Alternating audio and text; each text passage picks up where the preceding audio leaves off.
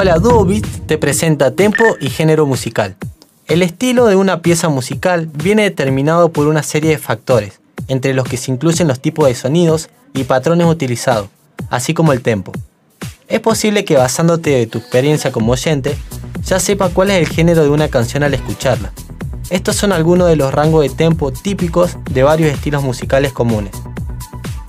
Dub 60-90 BPM, Hip Hop de 60 a 100 BPM, House 115 a 130 BPM, Techno Trance 120 a 140 BPM, Dubstep 135 145 BPM, Drum 160 180 BPM. Prueba ajustar el tempo mientras se reproduce este ritmo y escucha cómo cambia el carácter, aunque el patrón se mantenga exactamente igual.